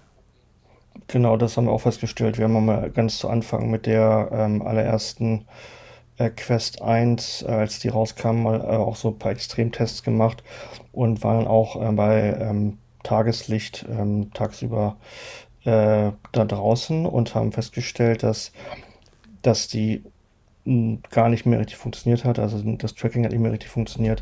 Aber sobald es bewölkt war, konnte man auf der Raststätte ganz gut spielen. Haben wir festgestellt, das habe ich mal auf der Raststätte getestet. Aber sobald dann wieder das äh, irgendwo zwischendurch mal aus den bewölkten Sonnen, äh, aus, aus, den ähm, Wolken, bewölkten Wolken die Sonne wieder äh, wieder durchgeschieden hatte, war es wieder vorbei. Ja. Also das war ganz schon ganz lustig, so mal so einen Test zu machen. Aber ich habe mir auch sagen lassen, man sollte es auch gar nicht im, im grellen Tageslicht, beziehungsweise äh, wenn, wenn, wenn die Sonne sehr stark knallt, ähm, gar nicht ähm, draußen spielen, weil diese, diese Sensoren sogar kaputt gehen können durch diese, äh, durch die Sonneneinstrahlung. Ähm, das habe ich bisher noch nicht versucht, äh, aber ich weiß, was ein, ein, wirklich wichtig ist und dass viele, viele wissen das nicht oder machen immer den gleichen Fehler, habe ich gesehen bei VR-Brillen, äh, obwohl das immer am Anfang äh, gesagt wird, dass sie die Linsen nicht in Richtung des, der Fenster legen sollen. Ja? Also wie man es ja auch kennt, wenn man äh, mit äh, normalen ähm, Lupen, sage ich mal, die in die Sonne hält, äh, hast du den richtigen Fokus erwischt, dann äh, hast du diesen, diesen Brenn mhm. Punkt, ja, wo du zu, äh, wo du Sachen, ähm, äh, Papier oder ähnliches ja auch äh, abfackeln kannst, wenn man das lange noch macht. Und so ähnliches auch mit den Bildschirmen. Ich weiß von einem YouTuber, ähm, ein VR-YouTuber, mit dem ich mal unterwegs war, der hat mir das gesagt, der, der hat das wirklich gehabt. Der ist also, der ist mit seiner Quest 2 einfach mal ähm, in, in, da war gerade sonniges Wetter, äh, keine Wolken, ist dann von, von seinem ja, von seinem Haus in, durch den Garten gelaufen irgendwie und hat, hat die, äh,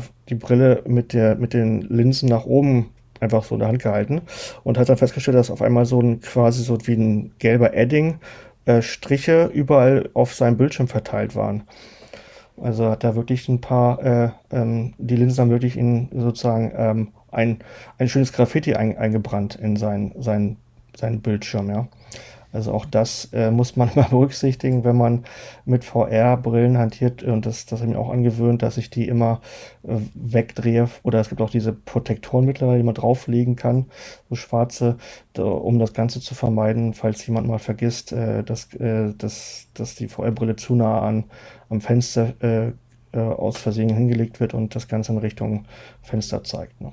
Ja, das sind alles genau. so Sachen, die stehen eben halt nicht in der Gebrauchsanweisung, zumindest nicht auf Seite 1. Und da sowieso keiner die Bedienungsanleitung liest, könnte das vielleicht mal hilfreich sein. Aber ähm, gehen wir vielleicht nochmal einen Schritt weiter. Ähm, also wir, wir reden jetzt die ganze Zeit von Standalone-Brillen. Also die sind quasi, die nimmst du in die Hand, beziehungsweise setzt sie auf den Kopf, hast dann zwei Controller und kannst direkt losdaddeln, brauchst nur eine WLAN-Verbindung. Ne? Die Dinger kann man natürlich auch mit äh, dem PC ähm, verbinden. Das fand ich eben halt auch ganz, ganz spannend. Ähm, die haben in der Regel, es gibt direkt eine Software mit dabei, die bietet Meta, die bietet natürlich auch Pico. Äh, die sind, glaube ich, nicht ganz so gut oder mal mehr, mal weniger gut. Äh, man kann da auch entscheiden, ob man quasi übers WLAN, wie du schon eben beschrieben hast, in dem Fall jetzt noch äh, vielleicht ein ein, ein äh, Wi-Fi 5 Netzwerk. Ne? Ähm, das wird schon benötigt, um ausreichend Power zu haben, um äh, das Videobild vom Rechner auf die Brille zu streamen. Ähm, und natürlich sind auch USB-C-Verbindungen möglich. Das da braucht man dann quasi nur das geeignete Kabel dann dafür, was jetzt auch nicht so eine rudimentäre Sache ist. Ähm, viele weichen dann aber aus auf Virtual Desktop. Fand ich auch ganz spannend. Äh, ist so eine Software, die man quasi, ähm, man installiert einen Klienten kostenfrei auf dem PC und braucht dann aber einen Bezahlklienten auf der jeweiligen Brille, kostet 20 Euro. Und diese Software managt dann quasi äh, die Verbindung äh, mit einer sehr guten Datenkompression und einer sehr guten Bildwiedergabe, was natürlich auch so ein bisschen vom Rechner dann abhängt. Ähm, aber dann kann man sich mit so einer Brille problemlos quasi ähm, in sein Steam VR einklinken und seine Steam-Bibliothek, wenn sie denn VR-Spiele besitzt, auch nutzen. Ne? Mhm, genau. Das ist ein spannendes Ding. Ja, also wir haben auch äh, ganz zu Anfang mal mit Virtual Desktop rumgespielt zum Beispiel und das, ähm, äh, das ist ja auch eines dieser Tools, die einige ähm, auch zum Test genutzt haben, um mal äh, virtuell damit zu arbeiten. Ne? Das ist ähm, schon ganz, ganz spannend, was, was ähm, da auch mittlerweile möglich ist. Und natürlich jetzt die Möglichkeit auch ähm, dann mit diesen Standalone-Brillen haben wir auch damals schon angefangen, ähm, mal ähm, zu testen, ob man damit Alex, äh, also Half-Life Alex drauf spielen kann, mit seinem ähm, natürlich guten Gaming-PC. Auch das hat funktioniert, auch teilweise äh, dann wireless. Ähm, weiß einer hat auch, ähm, wir haben nochmal auch No Man's Sky getestet, das auch super ähm, in, in, in VR funktioniert und Leute dann total geflasht waren, als sie das nochmal gesehen haben. Und einer hat das sogar versucht, über, über seinen PC, den er, also der, das war der gleiche VR-YouTuber, von dem ich vorhin gesprochen habe, der kann man echt äh, ähm, ganz, ganz uns, uns ziemlich, ziemlich tief ausgetauscht. Und der hat dann, als, als wir auf der OC oder kurz davor auf der OC6 ähm, auf ähm, der Konferenz waren, das war die letzte Oculus äh, Connect damals, ich glaube 2019, äh, waren wir zusammen unterwegs. Und äh, der hatte seinen Rechner in, in London glaube ich, hat er gesessen, irgendwo in England, ähm, hat er eingeschaltet und da lief dann äh, No Man's Sky drauf und er das Ganze, das Bild gestreamt auf seine Quest äh, und wir waren gerade den Zeitpunkt äh, irgendwo nördlich von Napa, also äh, so, so äh, San Francisco-Ecke und er konnte es nicht wirklich spielen, aber er konnte auf jeden Fall was sehen und äh, konnte auch mit interagieren. Es waren, hat natürlich geleckt wie sonst was, aber über so zwei Kontinente äh, sowas mal zu testen und es einigermaßen lauffähig zu haben, ist, fand ich schon sehr, äh, sehr impressive. Ja. ja, es ist schon sehr, sehr spannend. Also ähm, man muss sich natürlich darüber im Klaren sein, man braucht schon einen sehr gut ausgestatteten Rechner. Ich habe mal getestet, ich wollte mal wissen, kann mein äh, PC VR, ich habe eine alte 970er drin, Nvidia GTX, Mhm. Äh, wenn ich das richtig im Kopf habe. Also ja, 970. Auf jeden Fall, ähm, ja, ich habe damit was zum Laufen bekommen. Äh, es sah auch ganz okay aus. Äh, aber es war natürlich performance-technisch irgendwann, also du merkst einfach, an gewissen Stellen muss der Rechner dann Gas geben und wenn da die Power fehlt, fehlt die Power. Ne? Dann hast du eben halt nur noch ein leckendes Bild. Ähm, was braucht man denn für eine Grafikkarte, um im, ich sag mal, normal Sachen konsumieren zu können? Jetzt nicht High-End, aber was, was bräuchte ich denn als nächste Stufe? Ja, genau, das ist das äh, Witzige. Ich habe mir auch damals das Bundle gekauft. Da war ähm, das Oculus Bundle mit dem mit dem PC war da auch, da lief auch das Ganze mit einer äh, GTX 970. Ähm, das war sozusagen, glaube ich, auch das Minimum für VR Ready oder VR Ready. Äh, ich habe mir das damals extra bei Best Buy bestellt in Amerika, weil es die Brille im Bundle noch gar nicht gab in Europa und musste dann auch, als ich war eh in Amerika häufiger, habe die dann auch gleich mit abgeholt, das ganze Teil und dann mit, äh, mit, mit rumgespielt dann bei meinem Kumpel. Ähm, äh, und äh, das war einfach genial. Ähm, aber ähm, also da hat witzigerweise ähm, so die ersten Spiele waren darauf alle flüssig. Also mir ist es nicht aufgefallen, zumindest nicht bei den Spielen, die ich gespielt habe damals, die rausgekommen sind. Aber das hat sich natürlich alles weiterentwickelt und ich nehme an, die neueren Spiele äh, sind natürlich etwas hardwarehungriger und da legt man nicht mehr so viel Wert wahrscheinlich auch darauf, dass es auf den allerersten GTX-Karten, äh, für die es dann äh, VR Ready gemacht wurde, noch läuft oder, äh, oder schnell genug läuft. Aber natürlich, ähm, also wir haben jetzt bei uns hier im Studio äh, die ein paar 1080er drin, da lief das ganz ordentlich. Ich glaube, da haben wir auch mal Alex drauf getestet, als das rauskam. Ähm, natürlich ähm, gibt es immer gewisse Abstriche wahrscheinlich bei, bei, bei der Qualitätseinstellung. Ähm, aber natürlich ab einer 20, äh, 2080er ähm, hat man dann, glaube ich, schon mehr Spielspaß, ne? also auch ähm, mit höherer Auflösung und, und Einstellung und Qualitätseinstellung. Aber ich habe jetzt auch gehört, zum Beispiel letztens mal gesprochen mit Leuten, die, äh, die jetzt auch äh, richtig Heavy VR-Titel ähm, spielen, ähm, zum Beispiel ähm, so, so ähm, Assetto Corsa, also spielen dann äh, 24-Stunden-Rennen damit, auch mit einer VR-Brille. Jetzt, ähm, jetzt aber eher eine, eine PC-VR-Brille äh, und, äh, und auch Flight Simulator, da kann man auch, das kannst du auch in VR spielen. Und der meinte, er hat sich jetzt letztens die, äh, die äh, 4090er geholt und äh, er will nie wieder zurück, weil er kann äh, selbst Flight Simulator in der höchsten Auflösung flüssig spielen, auch in VR, ja. Also, mhm. Das war schon mal interessant, aber das ist so die Range. Ne? Also ich kann jetzt auch wirklich, ähm, ist auch immer eine Frage des Geldbeutels, ne, was man da nimmt, aber ähm, so ähm, und auch natürlich die Spiele entwickeln sich weiter und werden immer hardwarehungriger und werden auch nicht mehr, da wird auch nicht mehr so auf die Performance geachtet. Da muss man immer wahrscheinlich doch mal drauf achten, was da die Minimalvoraussetzungen sind. Bei Steam VR oder auch bei, äh, wenn man noch Oculus ähm, ähm, vom Oculus Store was nutzt auf dem PC. Ähm, wie gesagt, da will ich auch keine, keine ähm, Bewertung abgeben. Das muss jeder für sich auch mitentscheiden, was der Spieler spielen will und ob die vielleicht ähm, gar nicht mehr so flüssig laufen mit der, ähm, den jetzigen Systemen. Ne? Das muss man immer ein bisschen abwägen, denke ich. Also immer die Frage, wie viel Geld man ausgeben kann, möchte.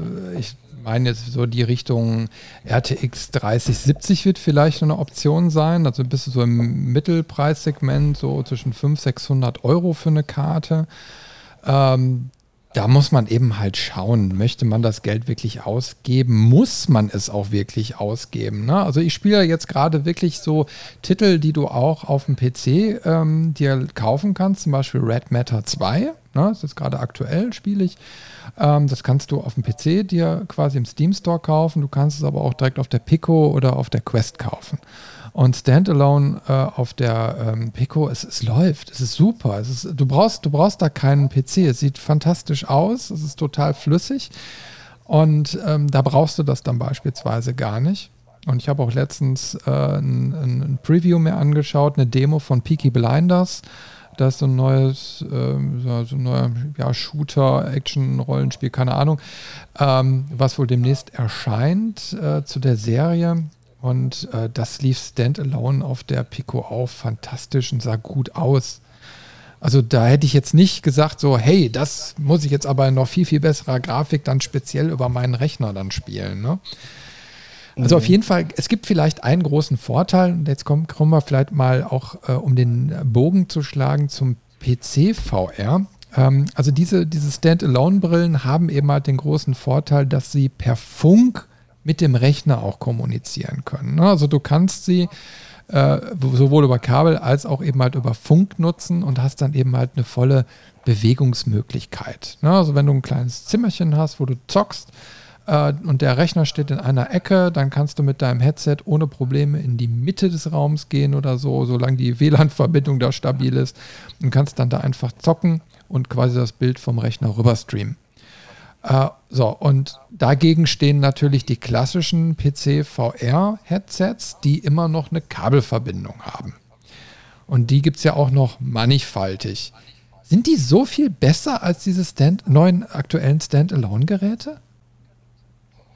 Das ist eine sehr gute Frage. Also ähm, natürlich gibt es richtig gute, teure VR-Brillen. Jetzt die, äh, ich hätte mal einmal die Pimax und die Vario mal ausprobiert äh, auch. Da, da gibt's ja, die gibt es ja auch für im Preissegment, da, da schlackern einem die Ohren. Aber ähm, das äh, macht sich natürlich auch schon ein bisschen bemerkbar. Und dann braucht man natürlich auch richtig guten PC natürlich wieder. Also äh, jetzt, und dann wird das Ganze natürlich durch, dadurch, dass es alles ähm, sehr flüssig ist, auch durch die, die höheren Frameraten plus die, die richtig guten, ähm, die richtig guten Bildschirme und, und, ähm, und alles drumherum, ähm, die dann verbaut sind, äh, merkt man das schon. Also ähm, da ist man natürlich auch beim, bei ganz anderen Preissegment, aber man ähm, ist immer die Frage auch, was man spielen möchte. Also ich würde schon sagen, dass man, wenn man jetzt so Flugsimulationen oder Racing-Spiele spielt, dass ähm, wenn man das aber auch in, in High, Def, Def, High Definition oder höchsten Auflösung und allem drum und dran spielen möchte, ist natürlich immer die Voraussetzung, dass das die, dass das die Spieler unbedingt so spielen wollen, dann natürlich mit einem Gaming-PC und mit einer richtig guten ähm, äh, Hardware, so VR-Hardware. Aber wenn jetzt, ähm, da bin ich ja auch ähm, eher auf der anderen Seite im Moment viel ähm, entwickeln, auf den Standalone-Brillen das Ganze rausbringen, dann reicht das völlig aus. Ähm, und ähm, die sind ja auch so gut mittlerweile, dass man vieles ähm, damit, ja, erstens flüssig, aber auch ähm, ausreichend von der Texturierung und von der Poly Polygonauflösung her oder Anzahl her auch spielen kann. Ne? Also das ähm, mindert auch gar nicht den Spielspaß, finde ich, wenn man die richtigen Spiele darauf spielt. Genau, und das, äh, das sind so ein bisschen die Abwägungen. Ne? Also ich glaube, wenn man unbedingt den Ultra-Realismus äh, spielen will, dann äh, vielleicht doch PCVR, aber jetzt natürlich ähm, die Sony PlayStation äh, VR 2, die jetzt rausgekommen ist, die ich ähm, mir demnächst auch mal äh, anschauen werde. Und natürlich die neue Vive XR Elite, die jetzt auch ähm, im, eher als Standalone-Brille äh, gehandelt wird. Aber auch da kann man ähm, natürlich auch die PC-Spiele äh, drauf spielen in VR und ähm, das sind die nächsten Tests, die ich auch mal machen würde zu dem Thema, um, um auch da mehr nochmal einen besseren Einblick verschaffen zu können. Ja, da ist momentan ziemlich viel Musik in der ganzen Branche. Ich meine, du hast das Gefühl gehabt, die ganzen letzten Jahre, es war irgendwie da, aber es war irgendwie noch nicht angekommen und jetzt auf einmal wird der Markt zugebombt äh, und auf einmal ist dieses Thema VR wirklich überall und greifbar. Ne? Äh, Finde ich total spannend. Ne? Und ich meine, jetzt, du hast gerade nochmal gesa äh, gesagt, diese HTC-Geschichte, das ist ja, das ist ja im Endeffekt auch nochmal ein eigener Mikrokosmos, wie jetzt Pico mit ihrem eigenen Store oder Meta mit ihrem eigenen Store, kommt jetzt HTC auch mit einem eigenen, mit einer eigenen Plattform. So ist das doch richtig, oder? Genau, die haben alle ihre eigenen Stores auch zusätzlich. Ähm, aber jetzt bei der also bei der Vive Flow gab es das ja auch, da hatte man aber auch nicht die Möglichkeit, ähm, das war sozusagen das Vorgängermodell mit äh, sehr leichtgewichtig ähm, und das war auch die erste Brille, äh, die man so aufsetzen könnte wie eine Sonnenbrille, ohne dass man solche Straps ähm, nach hinten ähm, am Kopf befestigen musste, um das Ganze, äh, um die VR-Brille äh, nicht zu schwer auf der Nase sitzen zu haben oder ähnliches. Ist die so ähm, und die Nachfolgerversion davon, die auch mehr Möglichkeiten hat, genau, und, und dann aber auch in der Funktionalität das gleiche bietet, ähm, was wir von der, von der, von der Quest oder von der Pico gewohnt sind. Ähm, mit den auch mit den Controllern, aber auch natürlich im anderen Preissegment, muss man dazu sagen. Die äh, ist super leichtgewichtig ähm, und man kann auch die, diesen ähm, hinteren, diesen zur, zur Balance ähm, ähm, und mit extra, äh, ich glaube, Batterie auch Optionen hinten ab, ab, abziehen und hat dann auch wieder die Möglichkeit, dass man sehen kann, ich möchte das nur als, als ähm, ja, Sonnenbrillenmodus nutzen. Ähm, dann ist es leichtgewichtiger. Wenn man jetzt richtig ähm, krasse Spiele spielt, sage ich mal, die, äh, die vielleicht ein bisschen mehr Bewegung erfordern, dann kann man das immer noch mal mit diesem Add-on hinten wieder befestigen am hinteren Kopf, wie man es von den anderen VR-Brillen ja auch kennt. Ähm, und das ist ein ganz nettes Feature, was, wir, was ich auch festgestellt habe, dass viele auch äh, wollen, dass man natürlich, und da sehen, wir in die nächste Ebene, sage ich mal, in die wir uns jetzt bewegen, leichtgewichtige VR-Brillen, die dann vom Formfaktor so klein sind wie eine Sonnenbrille oder vielleicht sogar noch, noch leichter demnächst. Ne? Mhm. Also es ist sehr spannend. Natürlich kostet die jetzt äh, die äh, Vive XI Elite auch äh, mehr als Vergleich die, ähm, die ähm, Quest 2 oder die Pico 4. Ähm, und äh, ist dann mehr bei, bei, im Moment bei 1400 Euro angesiedelt und die soll jetzt auch demnächst äh, erscheinen. Ja, also die Range ist da schon, schon äh, wirklich wahnsinnig groß. Aber ich meine. Genau das ich dann noch sagen darf, die, die, genau das Wichtige ist ja auch, dass du schon meintest, es gibt verschiedene Stores, verschiedene Ökosysteme, verschiedene Exklusivitäten bei den Spielen. Da muss man immer, wenn jetzt natürlich mit der PlayStation VR-Brille, die jetzt auch ähm, vor kurzem erschienen ist, die hat natürlich auch exklusive Titel, die es auf allen anderen Plattformen nicht gibt. Ähm, da kocht ja jeder sein Süppchen und hofft, dass dann die Leute nur auf deren äh, Zug aufspringen. Ja, ist ja auch verständlich. Das sieht man ja auch in dem Konsolenkampf ganz gut. Ähm, der immer noch äh, herrscht zwischen Nintendo, äh, Sony und, äh, und, und Microsoft, sagen wir mal so. Ne? Da gibt es dann auch immer wieder exklusive Titel, die man äh, nur ähm, auf gewissen Plattformen spielen kann, weil, weil die nicht ähm, anders auf den anderen, Spiel, äh, anderen, anderen Plattformen portiert werden. Und ich muss ja auch zugeben, ich habe alle Systeme, ja. Ich bin natürlich auch nicht auch Spielentwickler, aber äh, natürlich auch ähm, Gaming-Fan und dann hat man natürlich alles, ja. Und das gleiche sieht man aber auch im, im VR-Bereich sehr stark, dass da ähm, zum Beispiel, wenn man Vader Immortal, ein sehr schönes Star Wars-Spiel, das ich auch immer allen meinen Star Wars äh, Fanclub-Leuten ähm, ähm, gerne zeige. Das gibt es zum Beispiel exklusiv, genauso wie Beat Saber, nur exklusiv ähm, auf der Quest 2 äh, oder Quest 1, aber die ist jetzt ja mehr irre irrelevant geworden, oder der, der Pro, äh, die es ja auch noch gibt zusätzlich. Da, da sind die nur, an, äh, nur spielbar, ja. Und ähm, das ist halt auch vielleicht zunehmend ein Problem für einige, aber darauf muss man dann auch, denke ich mal, die, die Kaufentscheidung treffen, darauf basierend. Ja, man muss eben halt, glaube ich, wirklich am Anfang erstmal genau sich überlegen, was will man denn, äh, in welche Richtung wird man, möchte man sich entwickeln. Und ich glaube, also da wäre jetzt so mein Rat, ne? wenn jetzt mich einer fragen würde, hör mal, ich, ich möchte jetzt äh, da äh, einsteigen und wie kann ich das am günstigsten machen, dann würde ich auch erstmal sagen, pass auf, hol dir so eine Standalone-Brille. Ne?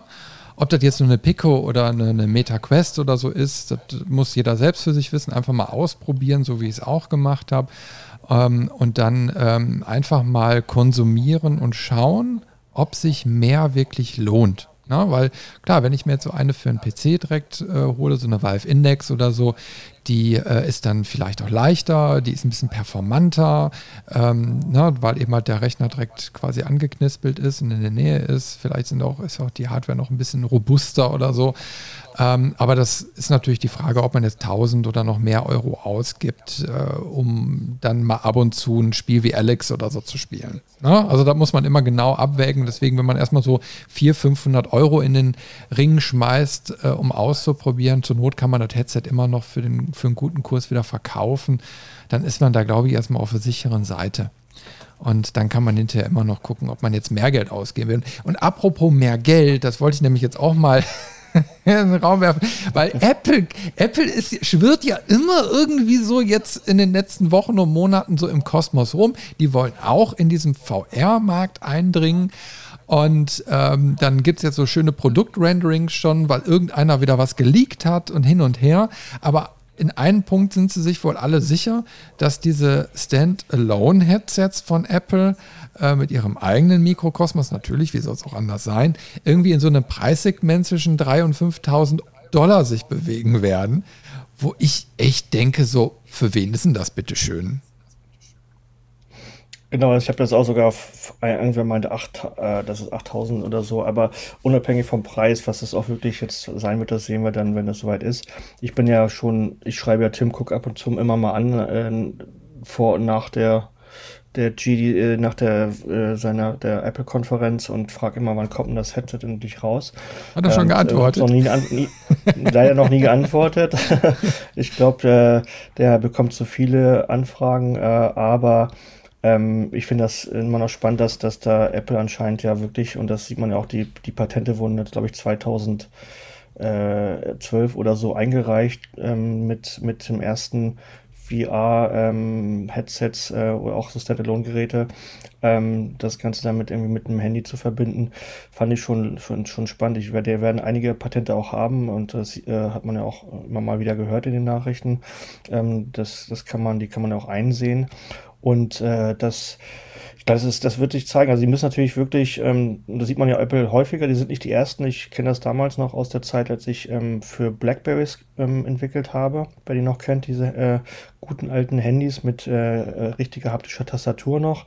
Das war ja das, das waren die Lieblingshandys aller, aller, äh, sag ich mal, äh, Leute, die sehr viel gemessaged haben. Also die ganzen ähm, Manager in Amerika vor allen Dingen, aber auch hier in Deutschland haben das benutzt. Und äh, sogar unsere Techniker damals bei, bei Rico, damals, wo ich tätig war. Und dann kam irgendwie der nächste Schritt, dann ähm, kam Apple raus und auf einmal hat sich alles, die ganze Welt geändert. Ja, also das war auf einmal so ein Game Changer mit dem iPhone, ähm, dem ersten iPhone und so weiter und den Touch-Geräten, die es ja auch gab. Und äh, das iPod Touch und so weiter, das war ja da alles der, der große Anfang da an der Zeit. Und dann ähm, war auf einmal ähm, ja, BlackBerry irrelevant. Ne? Da waren die irgendwie auf, auch mehr oder weniger verschwunden vom Markt. Und äh, da sieht man mal wieder, Apple ist nicht immer der Erste, aber die machen das richtig. Genauso wie mit, also ich bin ein großer Steve Jobs-Fan, was, was seine Historie angeht und habe da auch die Bücher mehrmals gelesen über ihn. Und da, äh, man muss halt es gibt ja die ersten oder es gibt die letzten, aber die letzten müssen halt dann alles besser machen als die ersten und können dann natürlich auch, wie man das wieder häufiger sieht bei Apple, den Markt ähm, umkrempeln. Ähm, und äh, das, das könnte hier auch wieder passieren. Also es muss natürlich wirklich so gut sein, dass es äh, diese ganzen sogenannten Kinderkrankheiten, und ich auch schon teilweise gesprochen habe, es muss halt gleichgewichtig sein und so weiter. Und äh, wie das dann finanziert wird, das äh, macht der Apple immer so. Und die, das machen ja mittlerweile die Mitbewerber wie Samsung genauso. Die sind, die Handys sind alle schon über 1000 Euro teuer, ja. Also manchmal gibt es ja gar nicht keine äh, relativ guten Handys unter dem Preis. Und die werden ja alle sozusagen finanziert über diese, ähm, diese monatlichen Verträge mit, äh, mit ähm, gewissen Telefoncarrier. Ne? Und äh, das können wir vorstellen, dass es in dem Sinne auch so weitergeführt wird. Das war übrigens schon mal der Fall. Ähm, vor ein paar Jahren gab es von von Vodafone, ähm, exklusiv nur in Spanien und Deutschland, einen Bundle mit der Oppo 3 äh, mit dem Handy, äh, mit zusammen mit der Unreal AR-Brille, die wir uns auch da gekauft haben in dem Bundle. Wurde aber auch nicht groß beworben, also sehr groß beworben, sondern muss man ein bisschen nachsuchen, aber es gab ein Announcement, dass das ähm, in dem Bundle gibt. Und dann konnte man das auch über diesen äh, monatlichen Betrag abstottern, ja. Genau, das ist so eine Möglichkeit und ein Model, dass ich glaube, dass es bei Apple ähnlich ablaufen wird. Ich gebe dir auf jeden Fall in, in, in der Hinsicht recht. Äh, Apple ist, ich sag mal, eine Firma, die alles sehr polished. Äh, und ich denke mal, da ist auch noch ganz viel Musik drin, weil so wie ich jetzt äh, Pico erlebt habe, aber eigentlich, eigentlich ist ja die Pico-Oberfläche ein Klon vom, von der Meta Quest. also das, das ist ja schon so nah dran, dass ich es so echt mega dreist finde. Ähm, aber Meta hat da, hat da jetzt, sage ich jetzt mal, vielleicht erstmal so einen Standard gelegt, aber wie man das eben mal so von Apple her kennt äh, und von den Geräten her, die sind immer sehr durchdacht. Im kleinsten, also im Detail, ne? wo, man, wo man sagt, hey, mhm. du merkst auf einmal bei der Benutzung, da hat jemand für dich mitgedacht und dir das Leben einfacher gemacht. Und ich glaube, dass da in Bezug auf VR wirklich noch ganz viel versteckt ist, wo, wo man jetzt vielleicht gar nicht dran denkt, aber wo die Apple-Entwickler jetzt sagen, okay, ähm, da legen wir jetzt mal das Augenmerk drauf. Vor allen Dingen, die haben ja einen funktionierenden Kosmos. Also ich weiß jetzt nicht, ich denke, ich kann mir gut vorstellen, dass wenn du, ähm, wenn du sagst, du nimmst das Apple-Headset zum Arbeiten, äh, dass der dann solche Sensorik eingebaut hast, wenn du das iPad oder das, ähm, das, das, das äh, Pro, also hier Notebook Pro da vor dir hast oder so, dass es direkt erkannt wird äh, und dann in deine virtuelle Umgebung quasi implementiert wird, ne? dass du quasi auf deiner Tastatur auch physisch dann, dann arbeiten kannst. Äh, ich denke mal, solche Geschichten, damit wird uns Apple überraschen, wo die anderen sich noch sehr schwer mit tun. Ähm, nur eben halt, ich denke mal, wenn da so ein Preis, eine Preiskategorie zwischen 3.000 und 4.000 Dollar angestrebt wird, dann denke ich mal, ist es schon sehr out of range.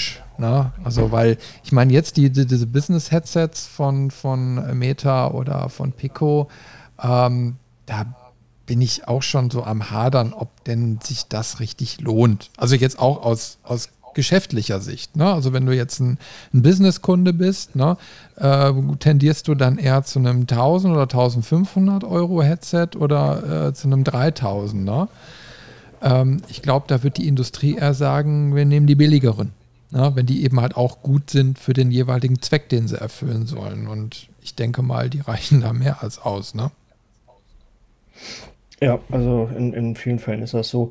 Man muss natürlich wirklich sehen, was, äh, was da ähm, an Mehrwert geliefert wird, der wirklich, sage ich mal, das ist ja auch immer äh, wichtig, ähm, auch mit zu berücksichtigen, die äh, User Experience und das vergessen immer viele. Ne? Das, äh, was du schon gesagt hast, dass es bei Apple alles sehr polished wirkt, das, äh, da hat jemand mitgedacht, äh, du musst jetzt nicht, du bist nicht frustriert, wenn du da irgendwas installiert und es läuft nicht oder, oder was mit, dass die Virenscanner alles verlangsamen, weil du eigentlich gar keine Virenscanner installieren musst im Vergleich zu Android zum Beispiel oder Windows oder und und und. Ja, also all solche Sachen, die ich immer, mich wieder, immer wieder frustrieren auf anderen Operating Systems, die ich dann beim, beim, beim Mac, ich arbeite auch häufiger damit und äh, bin auch in dem Apple-Ökosystem auch mit drin, aber arbeite natürlich auch mit Windows, ähm, um auch da ähm, entsprechend ähm, ja, Spiel entwickeln zu, zu können äh, für VR und so weiter. Und äh, das, äh, ich merke das immer wieder, wie, wie viel Frust ich habe mit äh, oder überwiegend mehr Frust. Es gibt natürlich auch Sachen, die mich bei, bei Apple immer noch nerven äh, und äh, so weiter. Aber im Vergleich bezahlst du einen Premiumpreis, aber du hast weniger Stress und hast weniger graue Haare. Und mir sind mit in meinem Alter mittlerweile graue Haare, weniger graue Haare wichtiger, da zahle ich lieber mehr für, als andersrum. Und als Jugendlicher hatte ich noch viel andere, andere äh, Prioritäten. Da habe ich immer noch meine Rechte selber zusammengebaut, aber auch das ist mir mittlerweile zu mühsam, ja. Aber da gibt es immer noch Leute in meinem Alter, im Alterskreis, die sagen, ja, ich mache immer noch, baue mal meine Rechte und habe daran Spaß. Aber gut, sollen sie haben.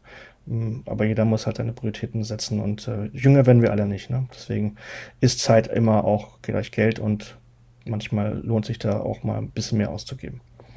Schauen wir einfach mal, wo die Reise hingeht und wenn Apple da einsteigen sollte, was die uns dann präsentieren werden und vielleicht, wow, mindblowing, mal gucken, was uns erwartet, vor allen Dingen, wann es uns erwartet, weil da ist ja mhm. auch noch äh, nicht viel zu gesagt worden. Genau haben wir alles erstmal abgedeckt? Haben wir noch was vergessen, was ganz wichtig ist? Ich glaube, wir haben eigentlich fast alles äh, Wichtige abgedeckt. Äh, viel mehr fällt mir auch nicht ein. Gut, dann, dann würde ich vielleicht äh, nach draußen an die lieben Hörerinnen und Hörer nur den Appell dann richten, wenn ihr Fragen habt, ähm, schickt uns die gerne. Äh, vor allen Dingen, wenn es irgendwelche Spezialgeschichten sind, die man vielleicht dann auch nicht äh, mal so eben findet. Wenn ihr da mal etwas Näheres zu wissen wollt, ähm, dann hole ich nämlich den Richard nochmal in den Podcast und dann können wir mal diese ganzen Fragen mal so durchgehen. Fände ich auch mal ganz spannend. Äh, weil, wie gesagt, es ist ein sehr interessantes Themengebiet äh, und wenn man es einmal wirklich ausprobiert hat, dann lässt es einen nicht mehr los. Und deswegen geht einfach mal in den nächsten äh, Elektronikmarkt eures Vertrauens. Da liegen die Dinger im Regal, sind angeschlossen, kann man mal testen. Macht das mal, das macht Spaß. Und dann schreibt mal, wie ihr euch entschieden habt. Genau, aber vorher schön abtupfen das Ganze und sauber machen, weil das ist auch, Hygiene ist auch ein wichtiges Thema in VR.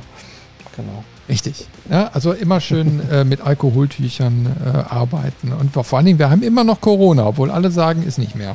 Ja, also immer noch ein bisschen Genau, aufpassen. unabhängig davon. Genau, da haben wir auch noch ein paar Anekdoten fürs nächste Mal für. ja, also es geht weiter. Ähm, ja, ich, ich, hoffe, euch da draußen hat es Spaß gemacht. Also mir, Richard, hat es auf jeden Fall wieder Laune gemacht. Und ich würde dann einfach mal sagen, wir hören uns äh, beim nächsten Mal wieder. Also ihr da draußen hört uns dann in zwei Wochen wieder. Mit Richard mache ich mal einen Termin aus für den nächsten VR-Podcast. Weil ich denke mal, dieses Jahr wird es bestimmt noch so einiges zu erzählen geben. Und bis dahin, habt eine gute Zeit und äh, viel Spaß. Vielen Dank.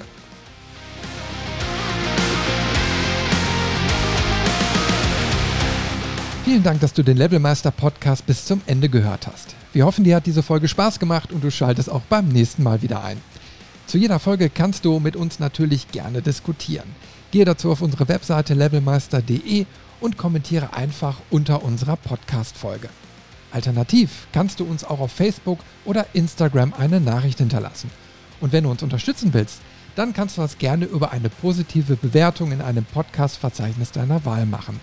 So werden wir in Zukunft besser gefunden und gewinnen noch mehr Hörer. Und zu guter Letzt kannst du uns auch auf unserer Steady-Seite finanziell etwas unterstützen. Aber das ist vollkommen freiwillig. Vielen Dank fürs Einschalten und bis zur nächsten Folge.